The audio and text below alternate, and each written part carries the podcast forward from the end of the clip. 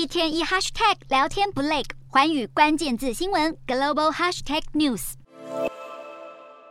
尖叫声不断爆出，德国球迷跨海在柏林为自家球队加油呐喊。虽然落在死亡之组的足球强权德国，最后以四比二战胜哥斯达黎加，但日本蓝武士以分组第一晋级，与西班牙同积分的德国净胜球不敌西班牙，德国坦克晋级十六强梦碎，球员一脸落寞，难过哭惨。球迷也伤心落泪。不过这场比赛也很吸眼球的是，有法国籍的女裁判弗拉帕执法，这也是世界杯史上首度有女性担任男子赛事的主裁判。在传统上是男强女弱的足球世界，三十八岁的弗拉帕打破性别天花板，写下历史。足球赛主审不只要具备媲美球员的奔跑速度，还要拥有能够观察四方的双眼。而在四年一次的世足舞台，更是绝对不能有争议。现任法甲巴黎圣杰曼总教练加提耶大赞弗拉帕是法国最好的裁判之一，弗拉帕的法国家乡也以他为荣。在女权受限的卡达，出任世界杯首位女裁判也备受瞩目。